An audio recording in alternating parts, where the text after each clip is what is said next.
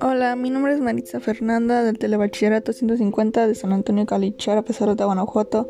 Hoy les hablaré del tema ¿Los virus están vivos? ¿Qué son? Es interesante el tema porque se puede explicarlo de que hay millones de virus en personas u objetos. Lo que me gustó de esto fue el conocimiento que se emplea y el poder de saber en cómo se desarrolla y se llega a evolucionar a largo plazo. Me pareció curioso porque ya hay muchos registros en cómo lograron sus investigaciones científicos en estudios, pruebas, entre otros. Que los virus es una partícula de código genético de ADN encapsula en una vesícula de proteínas.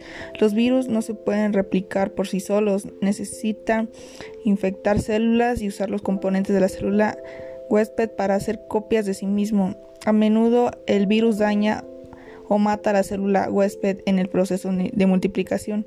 Los virus se han encontrado en todos los ecosistemas de la Tierra. Los científicos estiman que sobrepasan a las bacterias en razón de 1 a 10 puesto que los virus no tienen la misma biología que las bacterias. No pueden ser combatidos con antibióticos, tan solo vacunas o medicaciones antivirales que se pueden eliminar o reducir la severidad de las enfermedades virables como, la, como el SIDA, el COVID, el sarampión y la viruela. Los virus son submicroscópicos, lo que significa que no se puede ver en el microscopio. Lo que es interesante acerca de los virus es que tienen dos o tres componentes, comenzando desde el interior. Tienen un ácido nucleico que puede ser ADN y en ambos casos el ácido nucleico puede ser tanto de cadena simple como de cadena doble.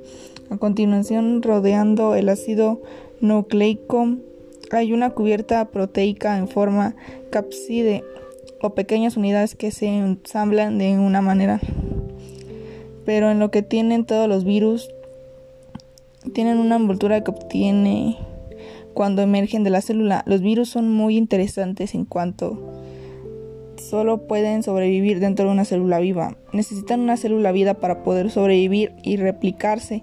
Los antibióticos no son eficaces contra los virus, pero sí son con las vacunas, así como algunos antivirales. Y para concluir, en mi opinión, considero de que el hecho de que estén compuestos de moléculas en células y que tengan la capacidad de evolucionar no quiere decir que estén vivos. Y muchas gracias por su atención. Les invito a seguirme en mi podcast. Hasta pronto.